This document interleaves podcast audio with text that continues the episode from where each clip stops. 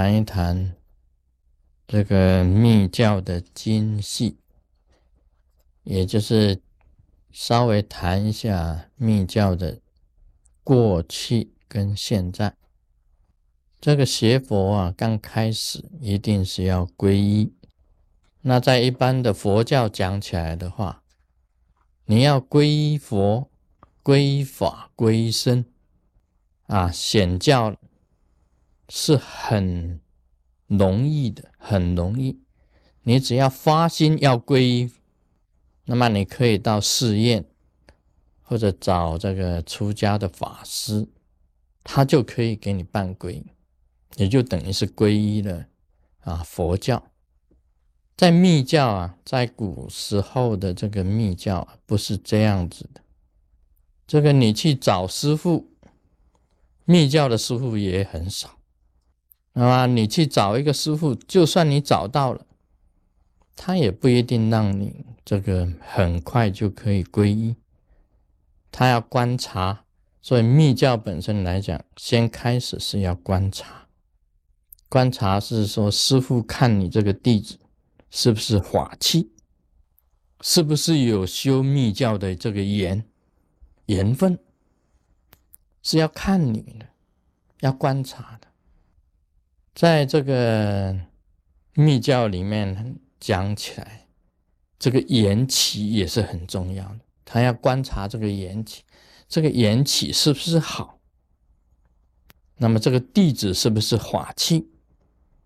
他才收你，才让你皈依，而且他还要不但要观察，好像我们以前讲过了，要拿一个吉祥草，拿一个吉祥草，让你这个晚上啊放在枕头底下加持啊，上师加持以后放在枕头下，那么你做一个梦啊，回头来跟你的上司讲，他你做了怎么样子的梦。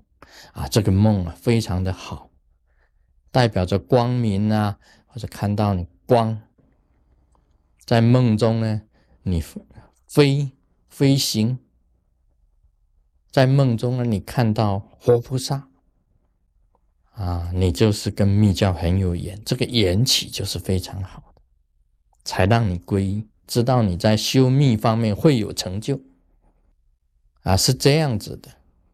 所以以前皈依导师也是蛮这个啊，蛮这个严的，要观察，还要观察几年，还讲说要观察三年，这样子才可以皈依的。说密教的皈依比较不简单，你要找一个密教的上师也不容易。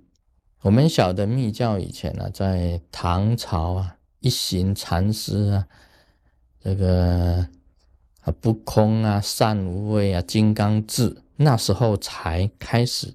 唐、宋、元、明清，但是在这个流传当中啊，也不过是在宫廷，在民间比较少。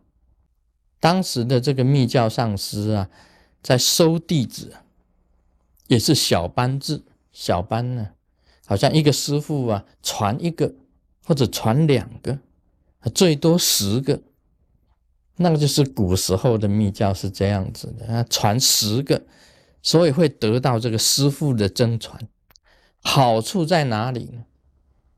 天天跟着师傅，师徒之间呢，可以观察的非常清楚。他天天看着师傅啊，师傅也天天看着他，是不是法器？很快就可以分辨。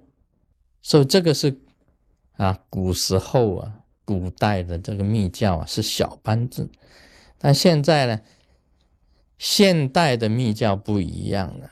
古时候的密教它还没有这个啊 television，没有这个 computer，啊没有 newspaper，都没有的。啊，现在呢不同，现在因为大家都知道了，有书，有电脑。有电视啊，又有这个报纸，有杂志在弘扬，这情况就不同。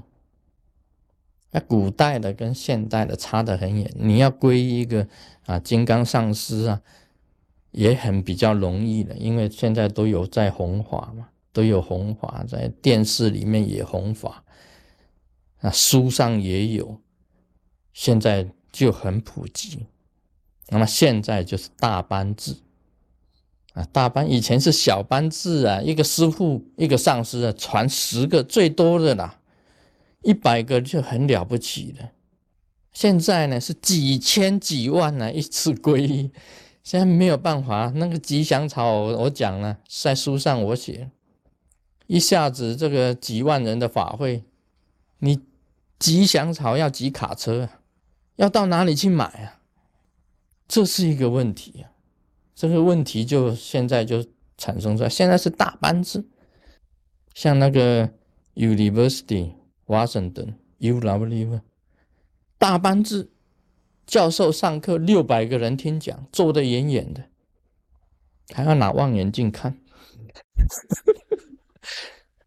啊，看那个那个 professor 啊，在那边教书啊，他要拿望远镜看才看得到，因为教室很大，在大礼堂上课，六七百人这样子上课，你平时要接近教授也蛮困难的，教授也不知道哪一个是。真的是你的学生啊，你教过的，他也不太清楚。小班制跟大班制的分别在这里，但是大班制也有好处，让所有的众生啊跟密教结缘，很普及，能够让密教弘扬出去，不是少数人的专用。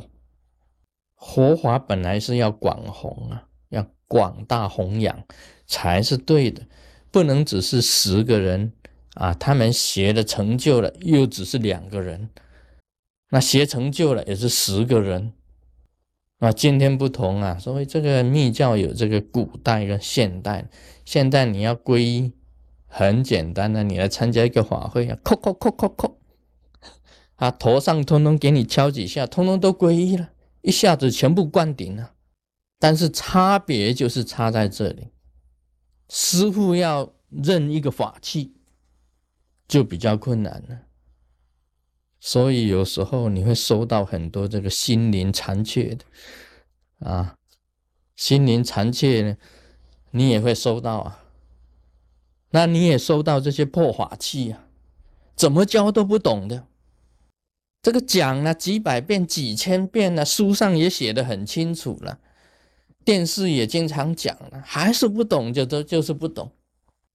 这个给你灌顶啊，从头上灌啊，啊，从屁股就流出来，啊，真是麻烦了。那怎么样子教都不会，那这些破法器怎么办呢？让他结个缘吧。啊，现在的密教啊，就是结缘灌顶啊，大家通通结缘吧。但是是不是法器，还要将来啊，还要分辨。o manempiem ihom